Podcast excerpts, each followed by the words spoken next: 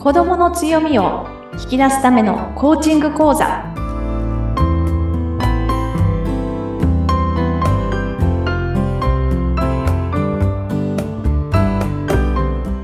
こんにちは。子供の強みを引き出すラーニングサクセスコーチの本堂勝子です。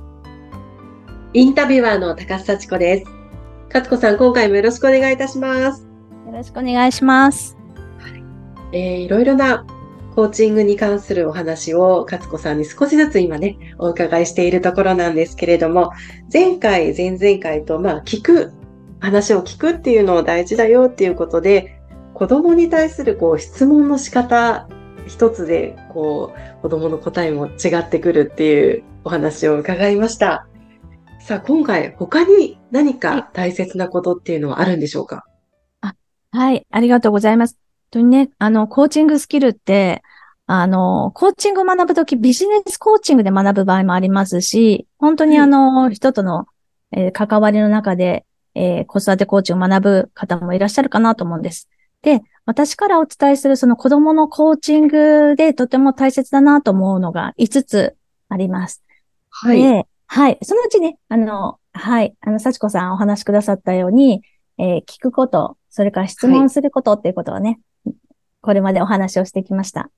はい。で、他に、はい、あるのを3つあるので、そちらの方を続けて、はい、はい、今日はお話をしていけたらなと思います。はい、お願いします。はい。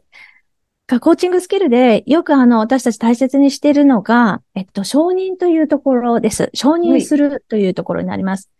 はい、なんかね、こう承認するっていう言葉はね、すごくビジネス用語のような、あるいは何かちょっと厳しいような感じがしますけれども、はい、うん。もう本当にあの、相手のことを受け止めるっていうところの、あの、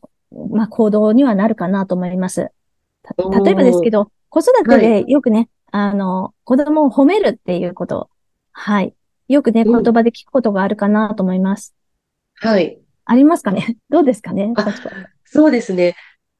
結構その褒めるに関しては、うん、褒めるように努めてるんですよ。うん、あ、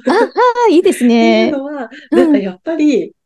怒ってしまうこともあるんですけど、ええ、できないことに対して怒るより、できたことを見つけて褒めてあげた方が、はい。子供も嬉しそうだし、なんかこう、ええ、お互いにとって、子供にとっても、はい、私にとってもいいっていうのを、え、この私も子育て歴まだ8年なんですけど、うん、この8年間で、やっと気づきまして。ああ、そうですか。なので、できるだけ、あの、家では、はい。褒めるようにしてます。あ、そうなんですね。そういうふうに、あの、褒めるというか、声をかけられて、あの、されると、お子さんとか、どうですか？反応はいかがなんでしょうか？やっぱり、同じことに対して、できたこととできないことがあって、できないことにどうしても目がいってしまうので、もう前はなんでここができなかったのっていう声かけをしてしまってたんですけども、ええ、できたことに対して、やっぱり、ここは良かったよね、とか、例えば、課題を早く提出できたよね、とか、っていうふうに、こう、声かけすると、やっぱり笑顔が出るし、はい。嬉しそう。すごく嬉しそうだし、その後の会話も、こう、してくれるような気がします。なんか怒っちゃうと、そこでもう終わっちゃうんですけど、はい、わ、すごい。褒めてあげることで、その後も出てくるので、えー、本当は注意したい気持ちもあるんですけど、まずはできたところを褒めるっていうのは、はい。結構大事にしてますね、私は。そこだけで、もう、あの、幸子さん、コーチですね。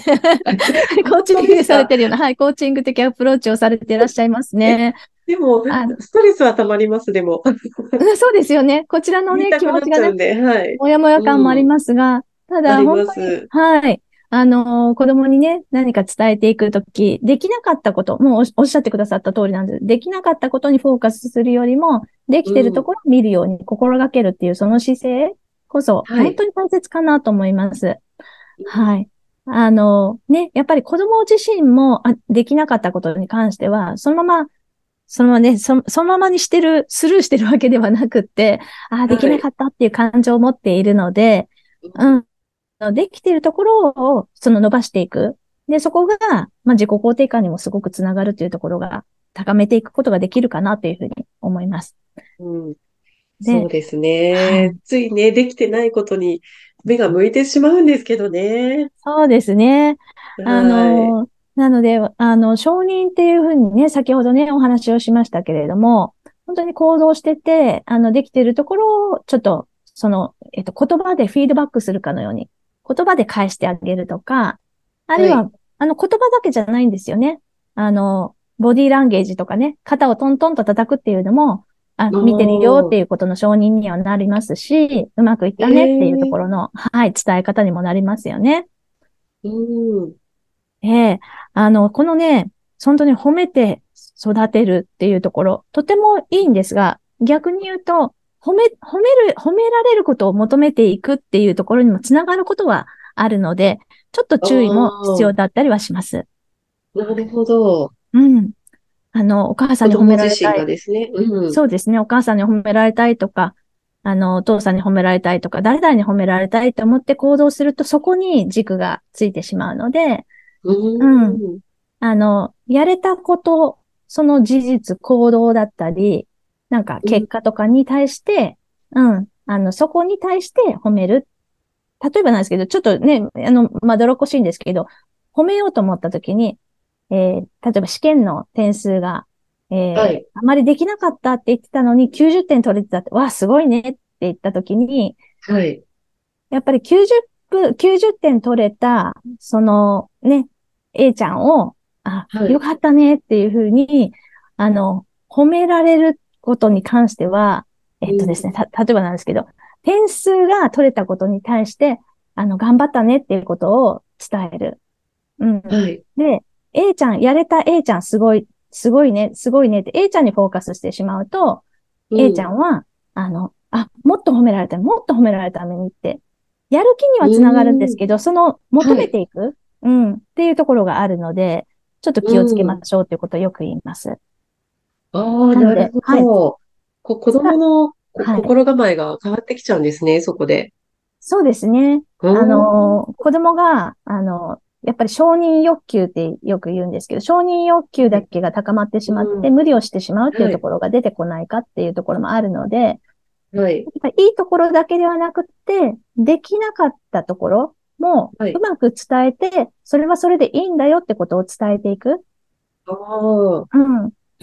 で、伝えるときには本当に具体的な言葉で伝えていくっていうところがうまくいかなかったけれども、でも頑張ったんだよねとかっていうところで、うん、うん、しっかりカバーしていくっていうところ必要かなと思います。はい、できてなかったところを具体的に、はい、うん。伝えていくっていうのは、なんかこれは結構難しい。難しいですね。と、うん、ね、感じるんですけど、これはなんかポイントあるんですか、ポイントとしては、そこの、なんでしょう、できなかったことにフォーカスはしないっていうところが大前提なんですけど、まあ、今日は、例えばですよ、学校行くのに今日遅刻してしまったっていう、遅れちゃって遅刻したんだよねっていうような話をしたときに、あ、そうなんだ、遅刻したんだね、遅刻しちゃったんだねっていうところで、まず、これだけでも受け止めるなんですよ。あの、私たちの評価の、私たちの気持ちの中に評価があって、え、遅刻したの？それいけないじゃないとか、はい、そういった、あの、評価を持ってこずに、あ、遅刻しちゃったんだねって、なんかニュートラルな感じで、そこを返してあげて、そっかそっか。って言って、そこで、まあ、あの、ね、全然、前回、前々回にもお話しましたけれども、あその時、はい、あの、どうだった？とか、そんな、そう、そういう気持ちになって嫌な気持ちだったの？とか、じゃあこれからどうすればいいの？とかっていうところで話を膨らましていく？うん。なるほど。あの、自然とね、できなかったことに対して私たちで結構、なんでしょう、そこで評価が入ってしまうっていうのが、うん。そうですよね。はい。あの、その評価する気持ちを脇に置いて、その事実を、あの、受け止めてあげるっていうところですね。うん、で、これは、あの、小さい、お子さんが小さい頃には、えっ、ー、と、褒めるというのとか、あるいはそういう、あの、受け止めてっていうところはスムーズにいったりしますけれども、はい。えっと、だんだん大きくなっていって、成長とともに少し、あ、なんか反抗してきてるような気がするとか、小学校、高学になって、はい、あるいは中学生になって、そんな時に素直に受け止めてはくれない。逆に私たちがあの、伝えた言葉を、あの、子供たちが受け止めてくれないってことが起きがちでもあります。はい。そんな時に、うん、私たちついついね、反応しがちで、あの、私たちの感情がパッと出ることもあるんですけど、はい。はい。その成長自身も受け止めて、まあこれはね、あの、いわゆる思春期にどうコミュニケーションしていくといいかっていうところにつながっていくのですけども、はい。うん。あの、一つ一つ、まあ、あ、これは嫌がってるなとかっていうことが出てきたときには、そこからはちょっとあまりしつこく、あの、受け止めようとか、反応、こちらが反応して声をかけようとせずに、はい。相手がちょっとキャッチボール、本当にコミュニケーションのキャッチボールなんですね。ボールのキャッチボールで、はい、うん、こっちが投げたボールがうまく返ってくるようなボールを逆にこっちが投げるっていうような、はい、うん、ことを考えてイメージしていただけたらいいかもしれませんね。うん。じゃあその年齢によってちょっとこう、うん、関わり方がやっぱり変わってくるっていうことですね。はい、おっしゃる通りです。あの、小さい時は本当にあの、その関係性構築って、まあ、こう、言葉で言うと難しいですね。あの、関係性、いい関係性をね、お母さん大好きとか、はい、お父さん大好き、あるいはね、はい、もっと話聞いてほしいと思うような、そのより良いコミュニケーションをちょっと築いていって、まあ、ね、人間成長の中で、あの、思春期になっていくと、やっぱりアイデンティティの確立っていうのが、はい、あの、始まっていきますので、その時には、やっぱり一歩離れてしまうあの、関係性がちょっと崩れたように感じることもあったりするかもしれません。ただし、そこをそこで、はい、コミュニケーションは、あの、小さい時からどう関わってるかっていうところで、大きくその、思春期の間にも生きてくるっていうことがあります。うん。うんもうそうな、なると、こう、小さい時からの声かけとか関わり方っていうのは、すごく大事なんだなって思いますね。あ、はい、おっしゃる通りですね。あの、からこそ、ティーチングとか、なんか指示命令型ではなくって、本当に子供と一緒に対話を楽しむ。対話を楽しみながら、うん、あの、あ、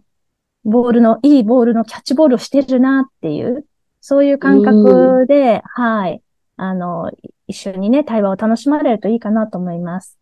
うん。そのこ、私たち自身も、こう、親の方も楽しむっていうところまでいけたらすごく素敵ですよね。あ、そうですね。ついついね、うん、本当に子育てだとついつい、あの、いろいろなね、感情があって、はい、あの、しつけとか、いろいろな、なんでしょう、こうあるべきとか、いろいろ出てきますが、うんはい。会話を楽しむっていうところがキーかも、はい、キーになりますね。うんなるほど。まあ、コミュニケーションにもこういろんな形があって、今回はね、その承認、受け止め方っていう部分をね、勝子さんにお伺いしました。さあ、このポッドキャストの説明欄には、勝子さんの会社のホームページのご案内掲載されています。そちらもぜひ見てみてください。それでは、今回のお話はここまでとなります。勝子さんありがとうございました。ありがとうございました。